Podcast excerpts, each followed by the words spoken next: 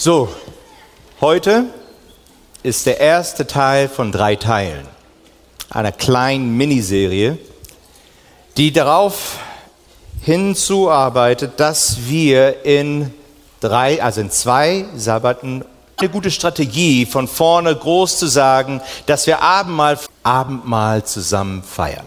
Normalerweise ist es noch kein werden, in den meisten Gemeinden ist die Realität so, man hat Anwesenheit, Anwesenheit, Abendmahl. Und dann sind sie wieder wieder zurück. Und dann geht es wieder weiter. Dann ist wieder Abendmahl und weniger Menschen da und zurück. Das ist leider die Realität. Ich weiß noch nicht, noch habe ich diesen, das Bild von Marienhöhe nicht ganz so mitbekommen, aber scheinbar ist es nicht so anders wie in anderen Gemeinden, die ich schon kenne. Und deswegen wollte ich mit euch über diesen Abend, über Abendmahl ein bisschen nachdenken, ein bisschen vorbereiten, vielleicht auch einige Mythen zu zerbrechen, die so umherschwirren, damit wir zusammen Abendmahl feiern können. Ich weiß nicht, ob ihr, wie ihr Musik hört. Ich höre Musik auf eine sehr komische Art und Weise.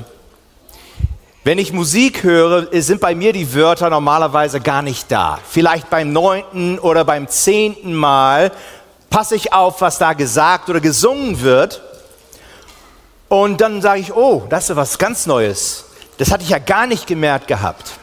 Und es gibt auch Lieder, die uns, die wir schon kennen, aber uns viel später ansprechen. Passiert dir das auch manchmal?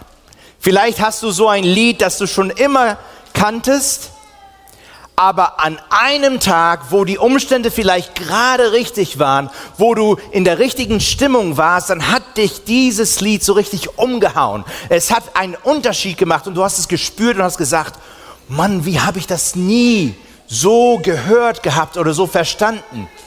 Das geht mir oft so mit Liedern aber auch mit der Bibel.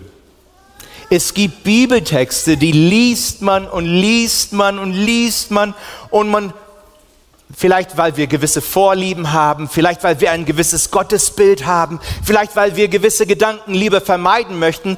Es gibt Teile der Bibel oder Teile von Versen, die wir ganz übersehen und dann vielleicht, vielleicht an einem Tag wenn du in deinem stillen Kämmerlein es selber liest oder wenn du eine Predigt hörst oder einen Bibelvers, der musikalisiert wurde, das heißt ein Bibelvers, der, der zum Lied wurde und auf einmal dringt es bei uns ein.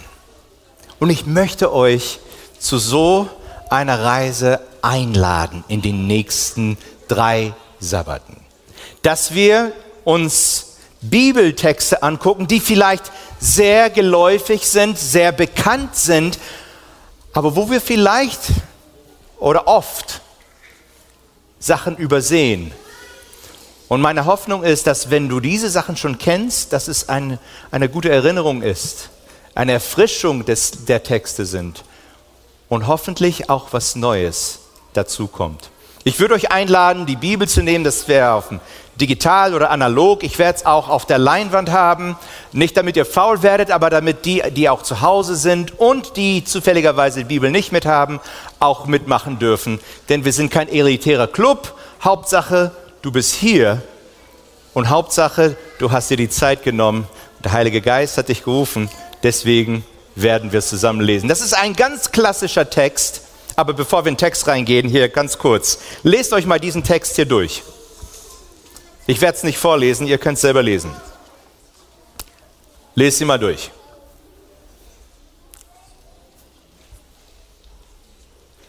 Zehn, neun, acht. Die Spannung steigt. Könnt ihr mit diesem Text irgendetwas anfangen? Ist komisch, ne? Da sind einige Sachen da drin, die, die machen einfach keinen Sinn. Meer ist ein besserer Ort dafür als die Straße. Wer sagt das? Warum? Weswegen? Manche Texte können nicht ohne Umstände und Kontext verstanden werden. Wie oft ist es uns schon mal geschehen, dass etwas, was wir in einem ganz bestimmten Kontext gesagt haben, von jemand anderen herausgenommen wurde aus diesem Kontext und ganz entzerrt.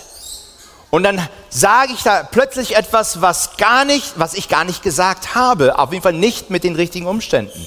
Aber wenn du jetzt diesen Text,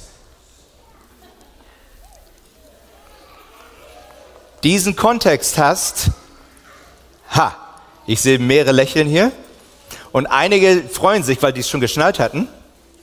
Jetzt macht Sinn, ne? das Meer ist ein besserer Ort als die Straße. Ja, jetzt macht Sinn, weil man viel Platz, Platz braucht. Wenn du Drachen fliegen möchtest, dann jetzt macht dieser Text wesentlich mehr Sinn. Oftmals lesen wir die Bibel so, wir gehen in einen Text rein, ohne Kontext zu sehen, ohne die anderen Sachen. Wir wissen gar nicht, was los ist, aber wir möchten unbedingt Inhalt aus dem einen Text ohne Kontext bekommen. Und das geht so nicht. Nicht im Leben und nicht in der Bibel. Bibel braucht Kontext, denn sonst verzerren wir nicht nur, was da steht, sondern wer es gesagt hat. Heute hoffe ich und nächste Woche auch, ein bisschen Kontext zu einem sehr bekannten Text zu geben. Und den werden wir in 1. Korinther 11, und das ist der klassische Abendmahlstext.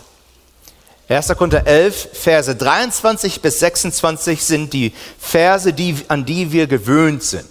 Und ich möchte es mal vorlesen, aber bevor wir es vorlesen, ganz kurz ein Gebet. Vater, dein Wort wird jetzt gelesen. Es ist dein Wort. Es gehört dir. Deswegen brauchen wir deinen Heiligen Geist, damit wir ihn verstehen können. Aber es geht nicht nur ums Verstehen, es geht darum, ihn in unserem Leben anzuwenden. Hilf uns dabei. Wir bitten dich drum. Und vielen Dank schon im Voraus. Amen. Ich lese mal vor und wenn ihr die Bibel habt, im 1. Korinther 11, könnt ihr das begleiten. Ich habe jetzt hier die Elberfelder Version. Denn ich habe vom Herrn empfangen, was ich auch euch überliefert habe, dass der Herr Jesus in der Nacht, in der er überliefert wurde, Brot nahm und als er gedankt hat und brach und es brach und sprach, dies ist mein Leib, der für euch ist, dies tut zu meinem Gedächtnis. Bekannter Text, nicht wahr? Ebenso auch den Kelch nach dem Mahl und sprach, dieser Kelch ist der neue Bund in meinem Blut. Dies tut, so oft ihr trinkt, zu meinem Gedächtnis. Denn so oft ihr dieses Brot esst und den Kelch trinkt, verkündigt ihr den Tod des Herrn, bis er das ist der klassische Text, den wir so oft vielleicht schon gehört haben, den wir vielleicht schon selber gelesen haben. Aber wir lesen die nächsten Verse nicht so gern. Das sind die nächsten Verse. Wer also unwürdig oder unwürdiglich das Brot isst oder den Kelch des Herrn trinkt, wird des Leibes und Blutes des Herrn schuldig sein. Hm, das gefällt mir nicht so. so. Unwürdig, schuldig, das sind Wörter, mit denen ich nicht so gut klarkomme, die ich nicht so mag. Vers 28. Der Mensch aber prüfe sich selbst, und esse so, und so esse er von dem Brot und trinke von dem Kelch. Denn wer isst und trinkt, isst und trinkt sich selbst Gericht. Wenn er den Leib des Herrn nicht richtig beurteilt oder unterscheidet oder erkennt, je nach Übersetzung. Das sind jetzt drei Verse, die unheimlich viel Sorge, Druck und vielleicht auch Leid gebracht haben durch die Jahrhunderte, vielleicht Jahrtausende. Denn viele Menschen denken an Abendmahl und vielleicht deswegen geht die Anwesenheit ein bisschen oder sogar viel runter. Denn man denkt an diese Verse und man sagt, ach du meine Güte, beim Abendmahl kann ich was falsch machen. Beim Abendmahl kann ich unwürdig oder unwürdiglich mitmachen.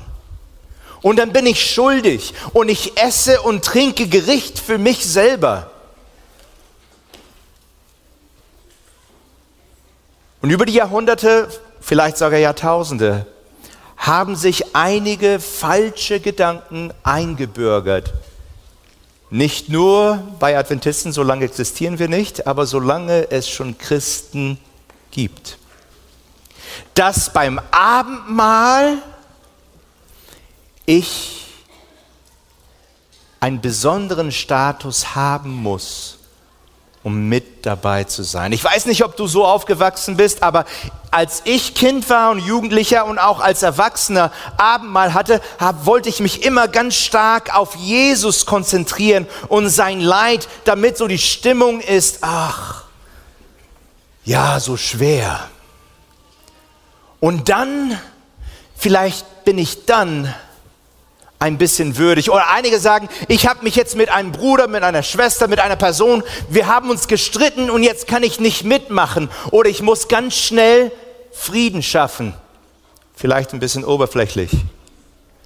Damit ich mitmachen darf beim Abendmahl.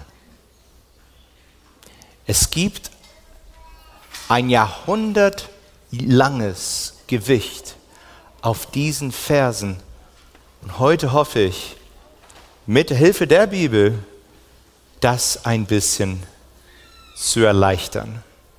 Heute geht es darum, zu prüfen. Prüfe dich selbst. Das ist der erste Teil. Ne? Prüfe dich selbst. Vers 28 sagt da ganz klar, prüfe dich selbst. Was meint er damit? Was heißt es, sich selbst zu prüfen? Paulus spricht von Prüfen in anderen Text.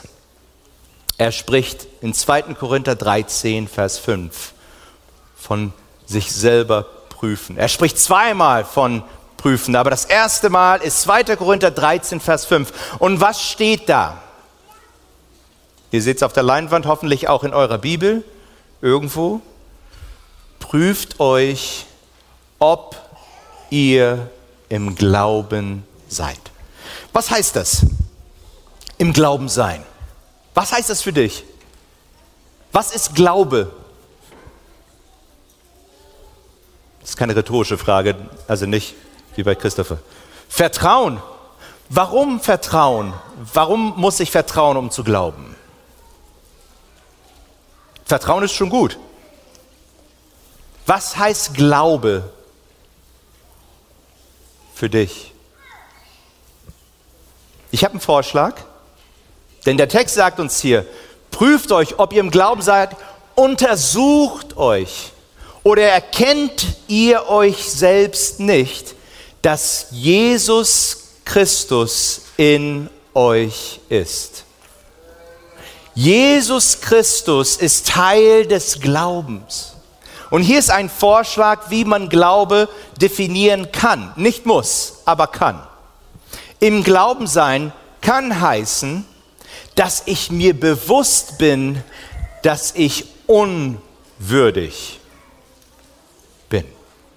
Ich weiß, ich kann nicht. Ich bin nicht. Ich bin unwürdig. Wurdest du jemals Nein, ich werde das anders sagen. Bist du zu einer Feier gegangen, wo du nicht eingeladen wurdest? Ganz ehrlich, muss jetzt deine Hände nicht unbedingt heben, aber bist du irgendwann mal zu einer Feier gegangen, aber du hast keine Einladung gehabt? Ich schon. Ein paar Mal. Das ist nicht sehr deutsch. Ich werde euch eine Geschichte erzählen. Als ich Jugendpastor genau in der Gemeinde war, in der Zentralgemeinde von Brasilien. Ich war Jugendpastor dort. Ich habe berufsbegleitend Musik studiert und war im Madrigal der Uni. Und wir hatten internationalen Wettbewerb. Und das war im Jahr, jetzt wird wir sehen, wie alt ich jetzt schon bin, äh, das war im Jahr 2000. Und wir hatten da diesen Wettbewerb und zufälligerweise kam für mich die beste Orchester der Welt zum ersten Mal nach Brasilien. Und da zufälligerweise dieser internationale Wettbewerb für brasilianische Verhältnisse nicht so weit weg war von Rio, wo eine dieser Konzerte stattfinden würde, äh, habe ich gedacht, nach dem Wettbewerb, anstatt mit ihnen mit dem Bus wieder zurückzufahren, werde ich einen Bus nehmen, die ganze Nacht durchfahren. Am nächsten Morgen werde ich versuchen, bei der Probe mit dabei zu sein. Es war die Berliner Philharmoniker. Ah, unter der Regie meines Lieblingsmaestros, Claudio Abbado. Die waren zum ersten Mal in Brasilien, São Paulo, drei Konzerte, Rio 1. In den ersten eineinhalb Stunden waren alle Eintrittskarten verkauft, damit sie wiederverkauft werden konnten auf dem Schwarzmarkt, natürlich. Ne? Und an dem Abend war eine Eintrittskarte zu diesem Konzert ungefähr 1000, 1200 Dollar, was in brasilianischen damaligen Wechselkurs, es ist schon verrückt in Dollar, in, in Reais war es Wahnsinn. Und ich war dort, ich wusste, dass ich keine Eintrittskarte hatte, aber ich hatte einen Freund, der Archivist in dem Theater war, wo, es, wo dieses Konzert sein würde. Und ich habe gesagt, okay, ich gehe hin. Ich habe ihn angerufen, habe gesagt, ich komme bald an. Ich möchte wenigstens die Probe, bei der Probe mit dabei sein und mir das anzugucken, denn ich meine, das war ah, Abado und Berliner Philharmoniker. Ich muss nicht mehr viel sagen. Vielleicht könnte ich, aber ich werde es jetzt nicht tun. Und ich ging dahin voller Zuversicht, Hoffnung, dass ich durch eine Hintertür, dass er für mich aufmachen würde und dass ich reingehen würde. Ich rufe ihn an, sage ihm, ist alles okay, kann ich hinfahren? Und er meinte, nee, es klappt nicht. Ich sage, warum denn? Ja, die sind in Rio. Die wollten keine Probe. Die sind zum Strand gegangen. Da bin ich neun Stunden mit dem Bus gefahren, nicht geschlafen, wollte die Probe sehen und die schwänzen und gehen zum Strand. Und da war ich richtig enttäuscht.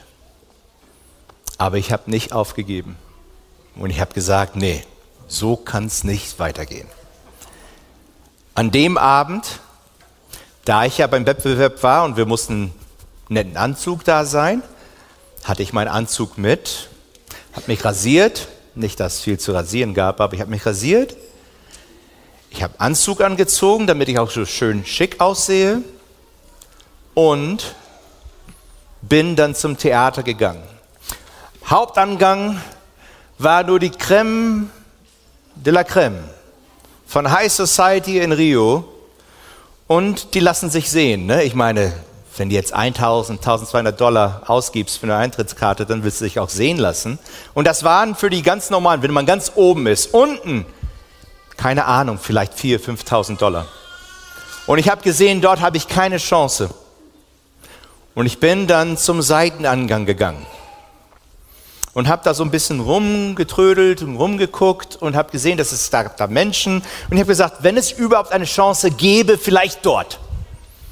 Und ich warte und warte und siehe da, es kommt eine junge Dame heraus und keiner spricht Englisch, schon gar nicht Deutsch. Die Stunde meines Glänzens ist gekommen. Und sie, und sie hat so ein bisschen verloren geguckt und gesagt, kann ich dir helfen? Deu auf Deutsch gesagt hat. Guck, du kannst Deutsch? Ja? Ja, ich brauche Zigaretten. Ich habe gesagt, lieber Gott, verzeih mir. Und bin dann mit ihr hingegangen zu der Apotheke an der Ecke damit sie sich Zigaretten kaufen konnte. Und ich hab, wir haben ein bisschen so Smalltalk gemacht. Hab gesagt, ja, was machst du denn hier? Und ja, das, bin auch mit dabei. Ist toll, Brasilien ist toll. Wir waren am Strand. Ich habe gesagt, ja, ich weiß. Und ich habe ihr dann gesagt, ja, ich studiere Musik, bla bla bla. Und was spielst du? Das war die fünfte Perkussionistin, weil sie den Lavals von Ravel spielen wollten. Und dann braucht man fünf Perkussionisten. Und ich habe gesagt, oh, das ist ja schön. Und dann sind wir zurückgehen und dann wird mir wieder ein bisschen mulmig. Ich habe gesagt, ja, jetzt oder nie. Ich habe gesagt, also ich wünsche dir ein ganz tolles Konzert. Leider werde ich es nicht sehen können. Ja, warum denn nicht? Bist doch angezogen. Ja, aber ich bin armer Student. Im Moment auf dem Schwarzmarkt die billigste Eintrittskarte kostet 1000 Dollar. Und die hat so geguckt, hat gesagt, das ist ja Wahnsinn. Ich habe gesagt, ja, ist schon wahr. Sie meinte, warte mal, ich komme gleich zurück. Und sie ging rein in das Heilige und kam zurück mit dem ersten Trompetisten der Berliner Philharmoniker und er meinte, von jetzt ab kannst du kein Portugiesisch mehr. Nichts sagen, folg mir nur und mach so eine Miene, als ob du wüsstest, was du tust. Ich habe meine beste Miene aufgesetzt und bin denen hinterhergegangen und ich war drin. Ich war also hinter der Bühne, aber ich war drin. Und die haben gesagt, also wir können dich nur hierher bringen, weiter kann es nicht sein. Aber gesagt, nee, nee, nee, das ist schon toll. Ich meine, ich bin hier. Fantastisch. Aber vielleicht war ich deswegen mutiger und habe gesagt, ja, ich bin schon richtig angezogen. Warum versuche ich nicht dann da reinzukommen? Auf der einen Seite stand da jemand, um zu sehen, ob die Eintrittskarte da war. Da ging es nicht, da musste ich ganz schnell einen Schlenker machen. Aber auf der anderen Seite war keiner. Und ich bin durchgekommen und jetzt war ich hinter dem Saal. Ich wusste, dass ich unwürdig war. Ich hatte keinen Cent. Ich sollte nicht da sein. Ich war nicht nur unwürdig, aber vielleicht auch ein bisschen schuldig. Und ich habe so rumgeguckt und der Wahn wird größer, ne, der Größenwahn. Anstatt oben irgendwo einen Platz zu erspähen, habe ich geguckt, ob es in der Haupt, im Hauptgang einen Platz gäbe. Und siehe da, zwei. Und mit derselben Miene bin ich reingegangen, als ob ich alles richtig hätte und habe mich auf eine dieser zwei Plätze hingesetzt, kurz vor dem heiligen Gong, den du, den ihr von dem ihr gesprochen habt, und habe mich hingesetzt. Und immer im Gebet, lieber Gott, dass jetzt keiner kommt mit der richtigen Eintrittskarte. Den ganzen ersten Teil, da gab es noch einen Sitz neben mir und da kommt jetzt auch einer, dem es ganz klar auch nicht gehörte, diesen Platz. Und wir gucken uns so an und dann wieder die Mine auf und das Konzert fängt an. Und die erst, den ersten Teil, und ich war da so begeistert und ich wusste, dass ich unwürdig war und auch schuldig. Aber Mann war es gut. Aber jetzt kam die Pause. Und die Personen, die spät angekommen sind, wollten, würden sicherlich ihren Platz nehmen wollen. Der Platz neben mir, da kam die Person wieder an. Ich aber hatte Glück. Und die Person kam nie zu diesem Konzert. Und ich konnte das ganze Konzert genießen. Unwürdig, schuldig, aber dankbar. Was für eine Nacht. Ich konnte nicht schlafen. Und natürlich, da der Größenwahn wirklich voll mit dabei war, danach habe ich ihn ausgesucht und bin zu ihm hingegangen beim Ausgang und habe mir mein Programmheft, das ich irgendwo erschnappt habe, unterzeichnen lassen vom ewigen Abado.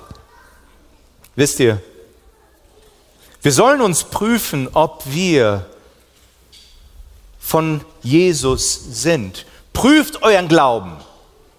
Aber wenn du glaubst, dass am Ende dieser Prüfung du selber sagen kannst, ach, ich bin würdig, dann haben wir ein Problem mit dem Abendmahl. Denn wenn ich mich prüfe, ist es nur dazu da, damit ich weiß, damit mir bewusst ist, dass ich absolut unwürdig bin. Ich bin schuldig, sonst wäre Abendmahl nicht nötig. Ich soll mich prüfen, damit ich ja nicht denke, dass bei diesem Mal ich es vielleicht doch ein bisschen verdient habe, bei diesem Abendmahl mitzumachen. Nein, wenn ich prüfe, kann es nur ein Ergebnis geben. Ich bin unwürdig, aber dennoch eingeladen.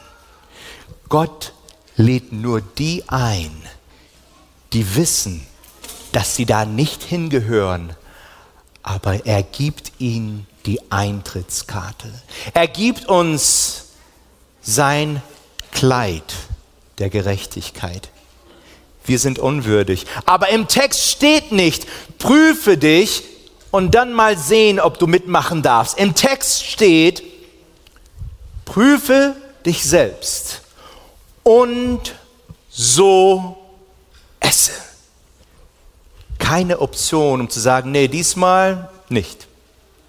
Abendmahl ist nicht für die Würdigen, Abendmahl ist für die Unwürdigen.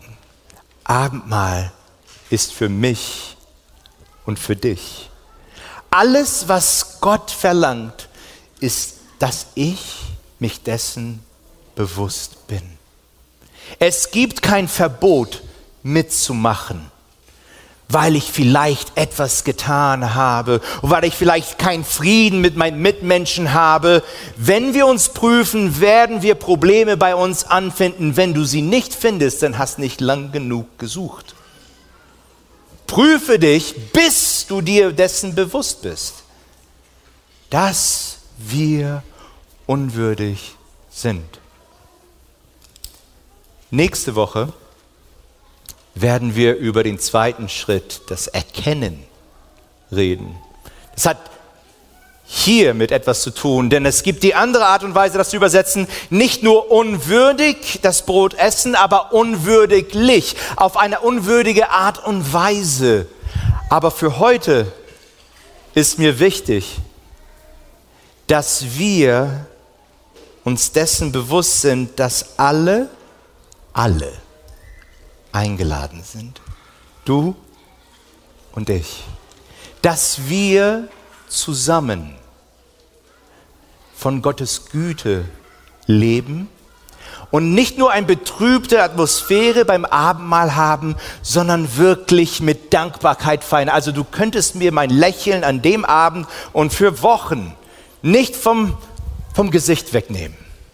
Ich war da so dankbar für die Erfahrung, die ich hatte obwohl ich unwürdig war, noch viel dankbarer dürfen wir und sollen wir dafür sein, dass Jesus alles, meine Unwürdigkeit, meine Schuld, unsere Schuld auf sich genommen hat. Und hier, hier fängt es an, dass wir bewusst von uns wissen, und nächste Woche auch bewusst andere wahrnehmen als Teil des Leibes Gottes.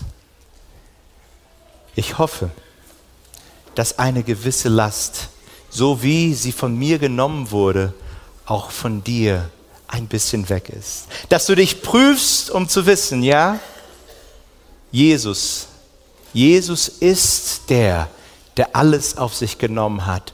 Es ist sein Mahl. Es ist seine Feier. Und er lädt mich ein. Wir werden jetzt einen Musikbeitrag haben.